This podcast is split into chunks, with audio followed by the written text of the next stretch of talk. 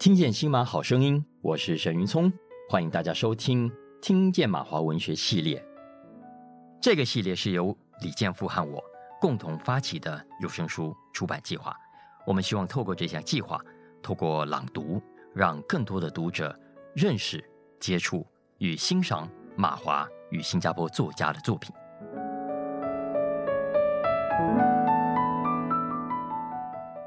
这是华文出版史上啊第一次有这么多位来自新马两地的作家来跟台湾制作团队共同参与有声书的出版。说到马华作家与作品的丰富跟丰盛，我想这跟马华作家们的出生年代跟他们的成长环境的多元有着非常密切的关系。我以今天在台湾新马读者比较熟悉的作家来说吧，从出生的年代来看。有的作家是在马来西亚一九五七年独立以前出生的，这一辈的前辈作家，他们见证了早期华人移民在南洋奋斗起家，也经历过英国殖民时代。这一代的作家们，包括许多我非常敬仰的前辈啊，比方说潘雨桐、王润华、陈慧华、李永平、陈宪瑞等等。比他们年轻一点的，是在马来西亚独立之后。也就是一九五零年代出生的作家，在当时，那整个马来西亚都还在风雨飘摇，从族群到经济，从文化到教育，都在冲突跟黑暗中继续的摸索未来。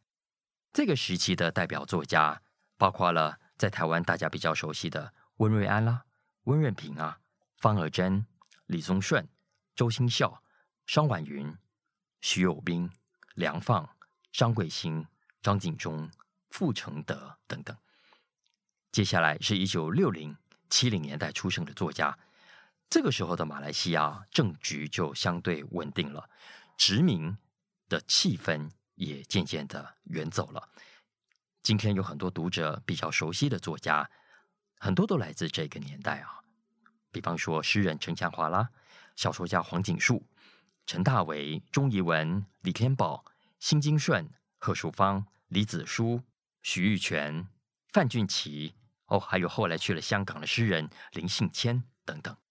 当然，还有八零年代之后，马来西亚经济起飞了，大城市里啊，已经高楼林立之后，才出生的龚万辉啊、邓关杰啊等等新生代的后起之秀。当然，还有很多非常优秀的作家、诗人啊，请原谅我没有办法在这里一一的举例。当然。更有意思的是，这些马华作家们，他们在人生成长路上的缤纷壮丽，也形成了他们后来作品中非常独特的风格。有些作家，他们从小在婆罗洲的热带雨林，或者是在马来半岛上的橡胶园跑来跑去啊。那有些作家呢，是在没有那么原始，但也不算先进的城镇里长大，像我自己就是。那有一些作家，他们一辈子都留在马来西亚；有一些作家后来出国念书，有人去了香港，有人去了美国，有人去了台湾。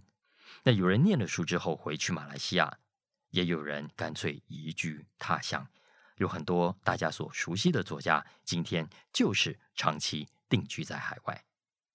也因为有这么多缤纷的出生与成长经验，马华文学。现在成了华人世界文学里一种非常风格特殊的作品，不管是选取的题材、写作的风格、小说中所营造出来的情境啊，其实都跟其他华语世界、台湾啦、香港啦、中国啦等等的创作非常不一样。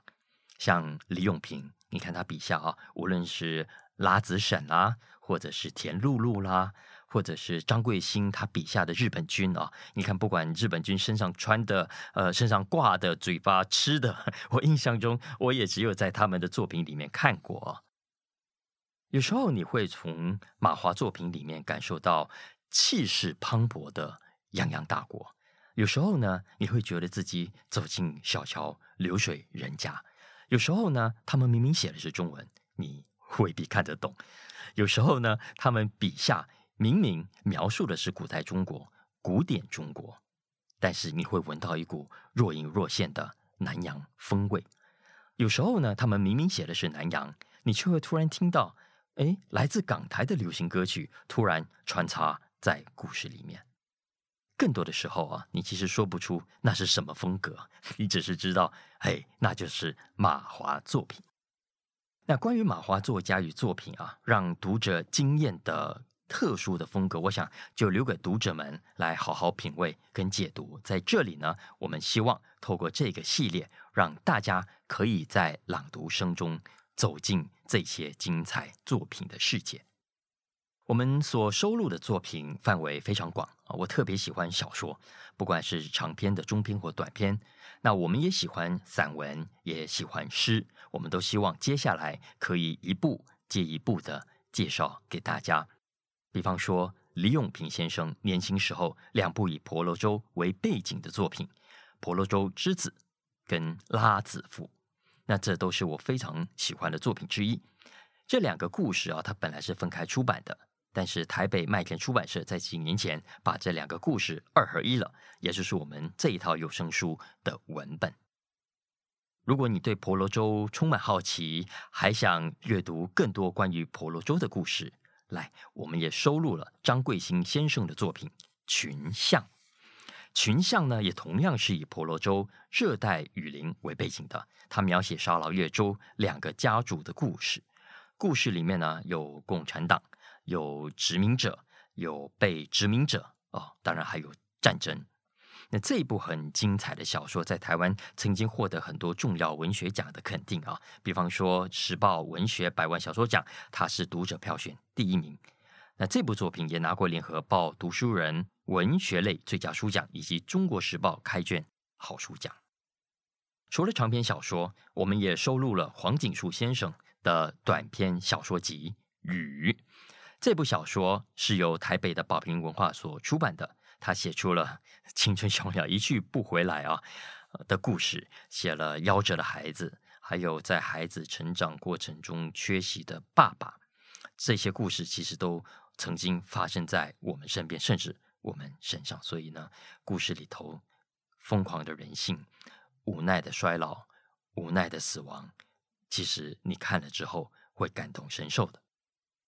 还有李天宝先生的《绮罗香》，哎，大家也不要错过啊！因为我觉得这是一部很有很有风尘味啊，但也有一点古色古香的小说。里面呢有舞厅的名牌啊，哇，还有角头老大，然后还有爱情故事啊。我想你应该会喜欢这个故事。那如果大家喜欢散文呢，也不要错过我们这个系列为大家所收录的陈大为先生的《目不十二话》。可以听听看陈大为他怎么样写怡保，怎么样写我们海外华人，写我们身边的故事。另一本散文集我也很推荐，它是钟逸文写的《我和我豢养的宇宙》。我一直很喜欢钟逸文的文字啊，所以也特别推荐给大家。那另外还有几位年轻作家啊，比方说龚万辉，他写的《人工少女》，邓关杰。他写的《废墟的故事》啊，都是我们特别为读者收录的精彩作品。张景忠教授他曾经形容啊，马华文学是流动的华文文学，是一种跨国的华文文学。从这几位年轻马华作家的作品里面，我们更加能够感受到这种流动与跨国的冲击。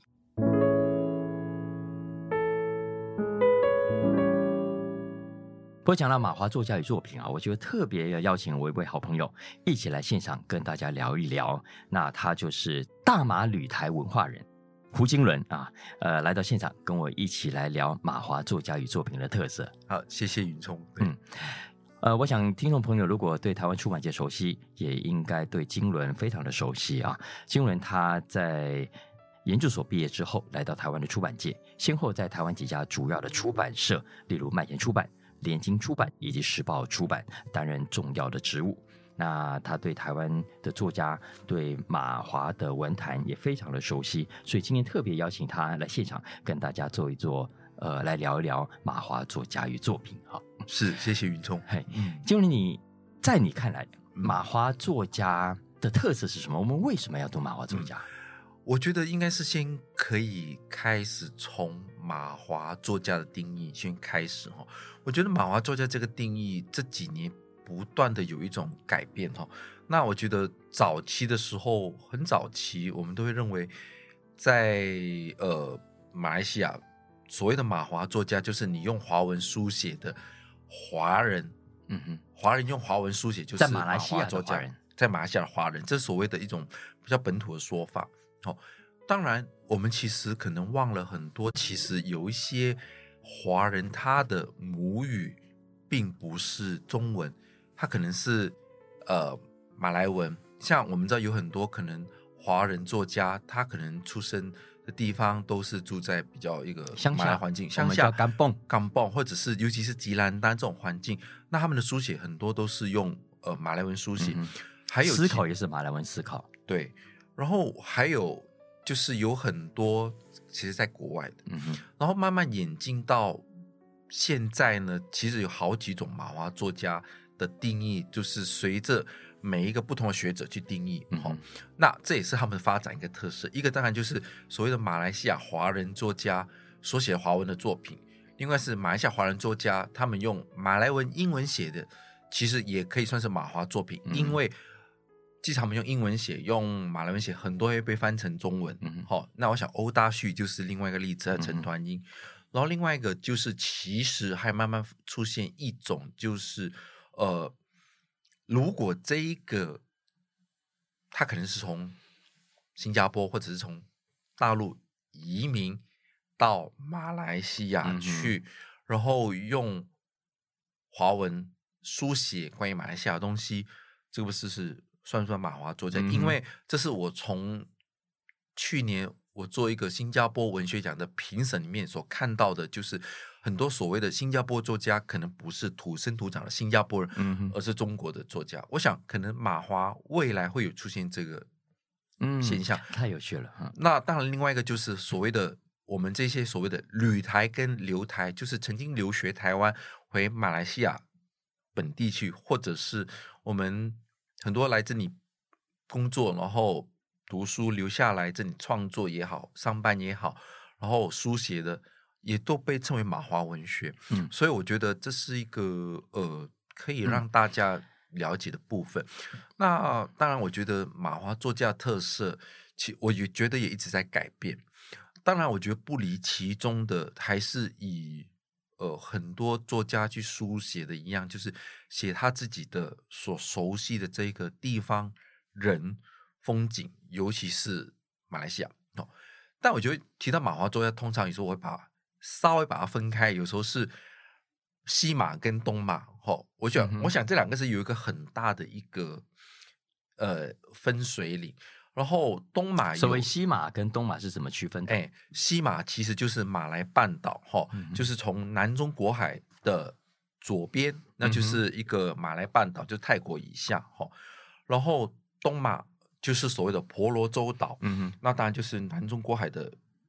的右边。然后，但是婆罗洲岛其实很大，它除了有沙巴，马来西亚的沙巴州、沙劳越，还有一个文莱，还有最大面积的加里曼丹，属于印尼就在下面。嗯、然后，因为呃，所谓的马来西亚分成西马跟东马两个的地理环境跟天然资源的一些完全不一样，就创造了不一样的特色。嗯、所以，常常过去很多读者就可能误会说。写日带雨林就是可能是西马，嗯，好，我们就常常纠正这个说法。好，写呃香蕉园，好写香蕉园马贡是不是在婆罗洲？嗯，这个也要纠正一下。嗯嗯、这是过去可能就是在很多作者书写的时候会给人一个误解，但是我想这也是一个马华作家的特色，就是西马。我想呃，从马来亚到马来西亚。经历过这个这么多的一个殖民，从早期的呃葡萄牙、呃英国、荷兰这一些的殖民，然后一直到日本，然后到嗯独立之后，我们常也可以，你可以说是一个后殖民的一个特色，然后又加上马来亚到马来西亚是一个多元种族的国家，不是族群是种族，所以除了早期的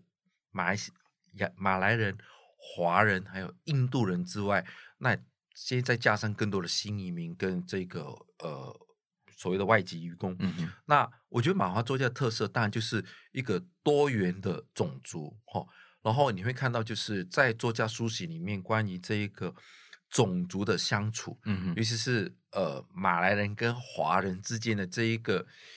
爱恨纠葛，我想是最呃最大的一个特色。第二个，当然我觉得另外一个特色，当然就是马来西亚从早期呃就是以这一个呃，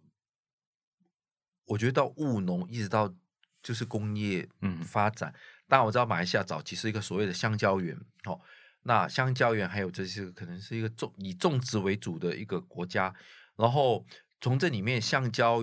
园哦，我们不是讲的是那个 banana，是讲的是 rubber 那个橡呃那个橡胶啦，嗯，对，它开始变成了一个意象跟一个历史的特色。嗯、那为什么呢？因为香蕉呃这个各香蕉表示就是割橡胶，像割橡胶就是。很多华人都住在乡下，嗯哼，然后以割胶为生，对，然后有很多的这一些呃华人，就是比较可能是住住在香蕉园里面，他又会跟马来西亚一九六零年代这个马共的历史串在一起，所以我觉得这从这些年很多的作家开始去爬书，关于呃他们本身所，尤其是我们看到的现在的可能五十岁、六十岁、七十岁。嗯以上这这些作家，他们在回顾他们的家乡、他们的历史记忆的时候，常常会出现，就是关于无论是日剧、马共，甚至到当代最年轻的，就是尤其是我觉得经历了这十几二十年整个马来西亚政治变化，我想这是马华文学的一个一个特色。当然，这可能我会比较特别 focus 在西马的部分，嗯哼，但东马。作家的部分的特色，就是因为东马呃婆罗洲岛是一个非常大的一个地方，然后它主要就是热带雨林，我们大家知道还有石油。那当然在这一个呃婆罗洲里面，沙劳越这地方就出现了两个很重要很重要的小说家，哦，就很巧的是，他们两位出生的时候都。不是马来亚，其实英殖民的时候，嗯、所以你可以说他们，他们有时候你可以说他们是马华作家，可以说不是，因为那他们就是马来西亚是在一九五七年独立的。对，刚刚金伦讲的这两位前辈作家都是在一九五七年以前就出生的。对，所以然后像李永平，呃，就是一九四七年，嗯，好，然后张卫星是一九五几年，嗯、所以这是一个很有趣的一个故事，然后。当这两位作家来到台湾之后呢，我想台湾的这一个地方，他呃，台湾这个地方的资源跟这一个环境，让他们有这一个很好的一个写作的发挥的空间。然后这个空间其实是可以容许他们去写跟台湾无关的东西，哦，他们书写他们的家乡记，他们的原乡。而且更重要的是，他们都可以被受到肯定。嗯，我觉得这跟广义的来说，包括西马作家也一样。我想很多的我们认识的，包括龚万辉、李子书、钟怡文、陈大为，哦，我们这些作家，黄锦树、黄锦树，他们都写关于南洋。哦，我想南洋，然后马来西亚的会馆，然后尤其是橡胶园、各橡胶，然后还有马贡，但是在台湾。他们的写作都得到一个肯定。嗯哼，那因为我想这些所谓的书写的经验，其实是有益于台湾读者一般所认识的。嗯，但其实某个部分，我觉得马华文学里面有些共同，有些东西其实跟台湾是连接的。因为其实正在有人有一些人正在分析，包括马华的左翼，其实跟日本的呃台湾的左翼其实是有关系的。所以我觉得这里面其实。看起来似乎有距离，但是其实是没有距离的一个相近。那我觉得，呃，台湾读者可以从这个马华文学里面感受到，当然这是一个赤道炎热，嗯，终年多雨，嗯、然后还有那个热带雨、那个，非常南洋风情。南洋风景哈、哦，你看到马来人，然后看到沙龙，还有看到榴莲，这些就是热带的水果，然后还有看到就是嗯。呃，在已经可能在台湾已经看不到的这些所谓的华人传统的文化特色，当然，另外更重要就是，尤其是呃，把视野放到东马去的时候，呃，我们看到是一座动物园的大景观，哦，那这个动物园的大景观，当然，我觉得来自于呃我们的小呃小说家张归兴，从他开始写呃侯碑，到野猪渡河，到刚出版的《恶眼晨曦》，你会看到整个婆罗洲的动物跟植物，在他的笔下是完全就像一个万花筒，就是千变万化。哦、嗯，但我觉得他是有一个使命感在里面的写作，嗯、这相对于李永平他在写婆罗洲之子跟拉子父的情怀，我觉得又是不太一样。嗯、那呃，我们一直觉得说，像李永平，大概是呃最早来台湾，也是我们的前辈作家之一，不幸几年前过世。但李永平他在书写的时候，其实会特别关注是女性，嗯，还有早期是女性跟这个呃汉人，所谓的呃台湾呃马来西亚的这个华人跟原住民的之间的关系。我觉得，尤其是在《婆罗洲之子》跟《拉子夫》里面，呃，是特别看得出来。我想，《拉子富》真的是他的一鸣惊人之作，就是《拉子富》这个短篇小说，当时刊登了之后呢，呃，严云淑老师。他的老师一看到觉得惊为天人，就马上发表。其实后来，当然，我觉得，呃，李老师李永平老师就是以拉子富崛起文坛，然后他下一本的《吉林春秋》，就是创造一个既存在，但是看起来又非常飘渺，不像中国的一个小镇，充满中国风味的出现在这一个呃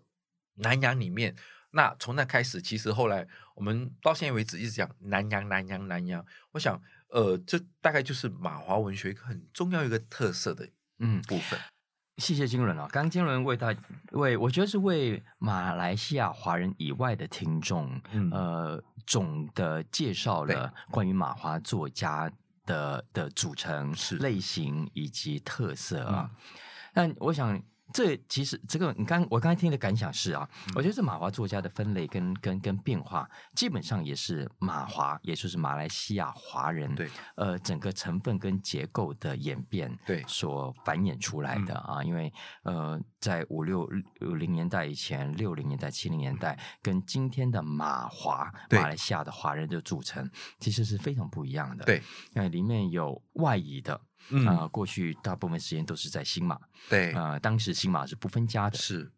然后后来渐渐很多到台湾留学啦，对，到香港留学啦，到美国留学了啊。那除了外裔的，然后呃，留学了之后，有一些是留下来的，嗯啊、呃，就像我们就留下来在台湾了，也有人是回到侨居地的，对。那这两种华人其实后来的书写也不太相同。然后，嗯，我再倒过来讲，嗯、然后除了外移的之外，也有你刚刚讲的，从中国大陆移民到新加坡，对，然后从新加坡移民到马来西亚，对，其实都有。也就是说，马来西亚华人的成分的组成，嗯，已经跟过去不一样了。对，所以马华作家这个概念，嗯、我想未来大家在听我们这个有声书系列的时候，也许要放在心上。其实，呃，我们所选的都是来自不同世代，呃呃，不同背景、不同成长环境的作家，嗯、所以大家在听他们的作品的时候，其实是可以从不同的角度试着去理解的。那这个其实有趣的也来了，不只是作家本身的结构改变，其实我相信现在正在听节目的听众的结构也改变了。因为你回到五六零年代，比方当初在看《吉林春秋》、在看《拉子傅》的时候的台湾读者，对，我想严文书老师看到绝对是惊为天人的，因为这样当时你在台湾看不到这样的作品的，然后也看不到怎么会是一个马来西亚来自马来西亚的华人用这样的文字写出这么精彩的一个故事啊。但今天，其实很多的台湾读者或者马来西亚以外的其他国家的读者，嗯、他最对马来西亚的理解，他对东南亚的理解，呃，他对不同国家跨文化的接受的程度也跟当时不太一样。所以我我觉得这两者的互动之间，呃，在创作与聆听之间，是会激荡出不一样的火花的。对，因为我觉得这里面就是诚如那个云聪说的，就是。呃，在整个东南亚里面，我想台湾从就是从我们说说从日据时代到现在为止，那所谓中文这个东西，在台湾可能没有所谓的有断层过。那大概有一个可能是短暂的皇民化时期，你不能用中文。但是放眼在整个东南亚，所谓南洋的国家里面，我们知道很多国家已经可能被同化了，嗯、就是可能中文已经消失了，包括中文中华文化。然后另外一个可能就是，呃，从新加坡就从李光耀治国以后，以英语为主，那大概中文，哦，用中文来书写跟中文来聆听的读者，我们会看到在马来西亚是发扬光大，而且他把这个所谓的聆听跟书写的传统留下来了，然后而中文的这个使用在马来西亚就是似乎没有断过。这也是在整个马来西亚里面，华人一直坚持作为中文的教育，读写算，哦，那这是我觉得就创造了一个可能很多来自于马来西亚地方以外的读者会觉得很惊讶，说，诶，马来西亚不是可能会以多元种族国家为主，为什么你们的中文会这么好？你们也像呃李永平老师、张贵兴或者钟怡文、陈道写出如此惊人？可能甚至比我们写的还好的作品，哈，那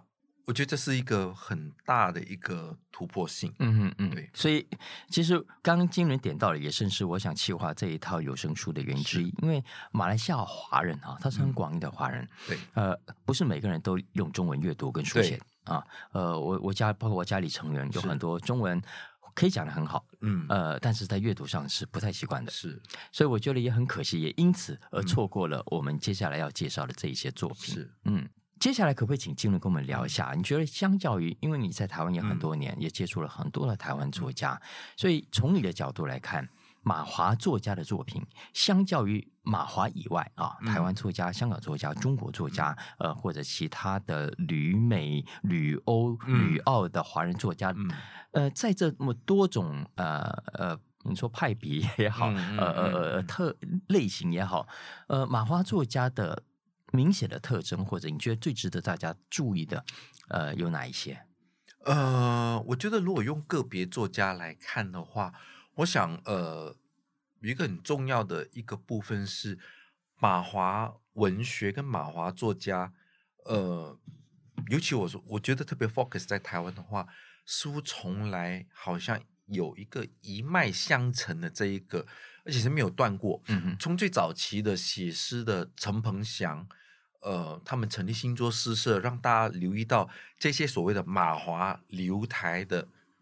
在台湾。一直到现在，呃，当然我们觉得陈大为、黄锦树、钟怡文已经是我们的中生代之外，诶，你会发现后面其实还有我们更多年轻的、更多年轻的，包括我们在这一次的马华有声书里面，龚万辉、邓关还有邓关杰，可能还有很多很年轻的，是值得我们期待的。那我觉得这是一个很重要的一个特色。那反观有时候会从。所谓的新华文学去看，它在台湾反而似乎有一些些的断层。嗯哼，那马华这个部分似乎是每个断层，而重要一个特质就就是，可能很多马华早期的一些作家都在可能经营的可能是，诶，你不能说是东方情调，中东方就或者是异国情调特色，可是到现代的或者是灯关杰也好，那个龚万辉也好，他们可能已经可以慢慢脱离。他们上一个时代的那个书写的方式，嗯，可能你关心的是共产党，或者是呃，那马共也好，或者是沙共也好，或者是这一个历史记忆，或者是甚至我们一直 touch 到的武夷山，但是他们是用自己的书写的方式，用自己的思考模式去写他们这个时代的故事。这已经是二十一世代，尤其是关节他们这一辈的的这个整个的历史视野。包括他们的，我觉得他们的时代背景已经跟呃陈大为、曾源他们那个又有差。我想这是一个很重要的一个特色，就是从不同时代嗯的作家的书书写作品里面，你甚至可以看到或者听到不一样的故事，来自于不一个不同年代的。我觉得。这才是真实反映了一个书写的一个流传。对，我觉得接下来大家听我们这一套有声书系列的时候，可以稍微从作家的背景跟年代啊，来来稍微从不同角度去理解。比方说，像像我就真的觉得李永平老师、呃张桂兴老师的作品，他真的给我一个我觉得完全不一样的的的意象啊，是，而且那个意象啊是是很复杂的，我不知道该怎么说，因为它里面有有我们。从小就想象中的中国，对，里面也有我们从小就理解或就在感受到的雨林，嗯。呃，感受到的橡胶园，对，呃的氛围，对，那这样的体验是我们离开了马来西亚那个环境之后，对。其实你你很难在在别的地方，在别的作家身上去去去看到的特色，因为我们会发现，就是其实反而就是一个作家远离了他的原乡之后，嗯，他反而可以就是写出这样的一个作品，所以并不是一定得说就是。马华作家在台湾就必须可能要书写跟嗯。台湾有关的这个特色，嗯、这当然可以，每个人的选择。但是呃，其实有很多，我记得包括我跟张贵兴有聊过，前两年得诺贝尔文学奖的一个作家，他应该是第三世界非洲的国家，但是我就用奈博尔。作为例子好了，嗯终其一生他都在写千里达，嗯、但是他人在英国，所以这是一个很有趣的一个一个故事。远你远离了你的原乡，你的记忆反而会更明显。就是远的距离，你反而可以看得到你所要写的东西。嗯，没错，而且而且呃，这不同时代的作家，包括刚刚呃金伦有提到的从。李永平老师啦，张贵生老师啦，或者接下来像黄静书啦，对，呃，钟怡文啦，陈大为，邓关杰，对，到下来郑关杰啦，呃，龚万辉啦等等，他发现其实我发这不同的时代的作家，呃，有李子书啦，是、哦，我觉得大家用到的的这个这个文字，呃，对，都都不太相同，不太相同啊，而且我觉得有一个最妙是，刚刚就像云聪兄所说的。很妙是有一些有留台的经验，嗯、还有一些没有留台的经验。然后当然这里面我们这一次介绍的这个有声书里面全部都有留台经验，但未来也会规划，就是呃即使没有留台经验，但是他们的书写都是可以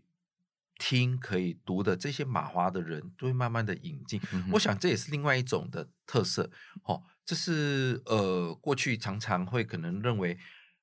马华文学、马华作为等同于留台。哦，其实现在不必然，嗯哼，不必然，不必然，不必然，不尽然，因为我觉得有很多书写的很优秀的，但是可能他的生活经验跟台湾一点关系都没有。嗯，好，所以，所以马来西亚我一直觉得是一块很、很、很奇特的土地，我觉得可以孕育出，呃，你看，从来没有去过中国。也许也没有来过台湾，对没有在台湾受，没有在华人世界，呃，这这两个主要的国家里面受过教育，但是是呃，在文字上，呃的精炼，对，呃，在中文创作上的，呃的表现出来的那个精彩的程度，对。其实，呃，你完全不会就作品本身觉得这个人应该从来没有来过台湾，对从来没有没有去过中国。呃，有时候我们觉得说，就是我觉得就是。他毫不逊色，哎，是是，台湾作家、香港作家跟大陆作家，嗯，当然，我觉得另外一个就是可以，其实有一阵子，其实我们有聊到说，马华文学，哦，无论是纸本、电子、有声书，在台湾市场就是开始受到重要呃的关注瞩目，是为什么呢？我们发现啊，它跟大陆文学跟台香港文学有差，是因为发现。原来像我们这一批，呃，有声书里面百分之九十作者都一直定居在台湾了。嗯、我我想这是一个马华文学很重要的一个特色，因为呃，几乎台湾就变成他第二个家了。这跟大陆作家跟香港作家在台湾出书的状况不太一样。嗯哼嗯哼，从这次我们的李永平老师最后死于诗，然后到温丽老师后来是到美国去了。哎，对，但是他后来即使留学，他回来教书。然后张贵兴也是，然后陈大为、钟怡文，然后景树，好，然后呃，包括后来龚万辉其实有留学经验，但他回马来西亚去。然后关杰毕业后就留在这里做从事他的工作。你会看到，就是这些马华作家、马华文学，他们最后选择的，竟然是跟台湾是。紧密的相结，嗯，嗯。对，不只是纯粹出版，是啊，是啊，其实所以未来我们会为大家继续推荐更多马来西亚还有新加坡对。的的在地的作家的作品。那我希望特别为我们在马来西亚跟新加坡的听众啊，不管你原本就是喜欢读中文小说，还是过去没有读中文小说的习惯，嗯、我们希望透过这套有声书来激起你。对这个美丽的马华小说世界的认识。是。啊，我们今天非常谢谢金文，谢谢。